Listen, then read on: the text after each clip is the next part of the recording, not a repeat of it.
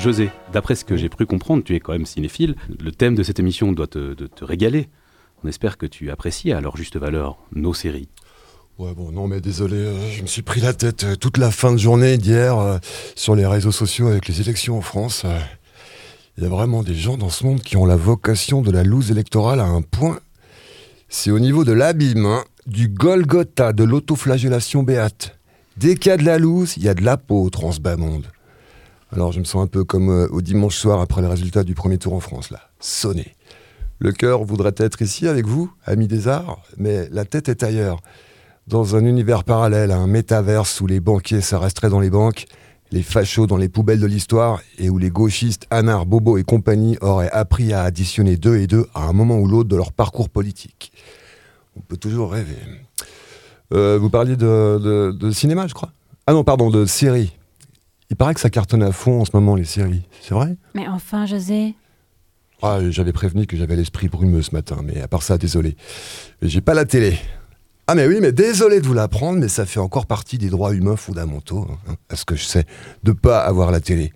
Mais je sais pas, c'est peut-être passé un truc pendant la nuit, une loi est passée qui a décrété que tout le monde devait l'avoir, même les récalcitrants, même les cinéphiles. Et allumer H24 avec obligation de mise en conformité immédiate auprès d'un prestataire homologué par la RTS. Enfin, j'ai pas les chaînes si tu veux tout savoir. Mais créant, il a pas les chaînes Misanthrope, survivaliste, gibier de cinémathèque Eh oh J'ai un écran, faut pas déconner. Un super écran de télévision d'ailleurs, mais il n'y y a pas les chaînes dessus. Eh non, c'est un écran libre, tu vois, une zone autonome, une ZAD si ça te parle plus. Une zone à DVD. Ouais bon, les ZAD c'est pas le sujet. La planète crame, mais c'est pas le sujet. C'est toujours pas le sujet. Un peu comme dans ces très désagréables et vaines discussions sur les réseaux sociaux hier soir. Enfin bref, passons. Alors bon, j'ai pas tout bien suivi, désolé, mais attendez. Donc, euh, vous tous là, que je comprenne bien, moi qui n'ai pas la télé au sens où vous l'entendez, quand vous parlez de série romande, vous parlez bien de ce genre télévisuel local qui a cette espèce de singulière particularité de confier systématiquement ou presque les rôles principaux à des semi-célébrités de pays tiers francophones? Non, parce que ça commence à se voir à force. Hein. Niveau quota, on bourre la distrib de romans dans les seconds rôles et les apparitions fugaces, et hop, c'est bon. Ils sont là, par paquet les romans, avec trois lignes de texte par-ci par-là, en plan rapide, 3, 4, 5 jours de tournage, champ contre champ.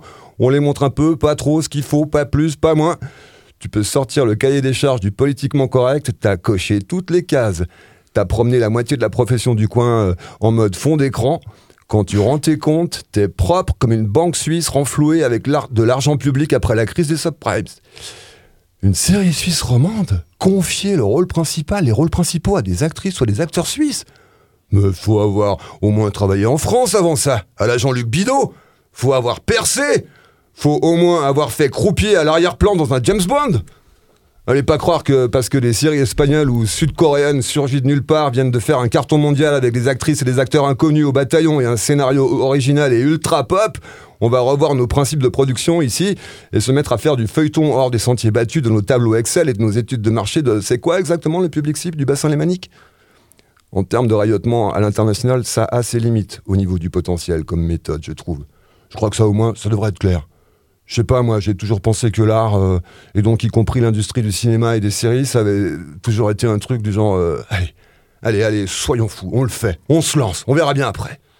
À l'américaine, tu vois, à l'asiatique, à l'italienne, à l'anglaise, à la française, quand ils avaient un grand cinéma et une grande histoire politique. Non mais je sais pas, prenez Game of Thrones par exemple. À la base, casting inconnu, genre. Non mais c'est qui ces gens? Ils sortent d'où?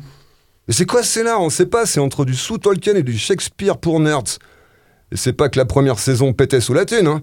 Ça aurait même pu être tourné dans le Haut-Valais, avec des costumes dépareillés prêtés par le Grand Théâtre et deux ou trois meubles Emmaüs bien mastoc. Mais à peine devant, addiction instantanée.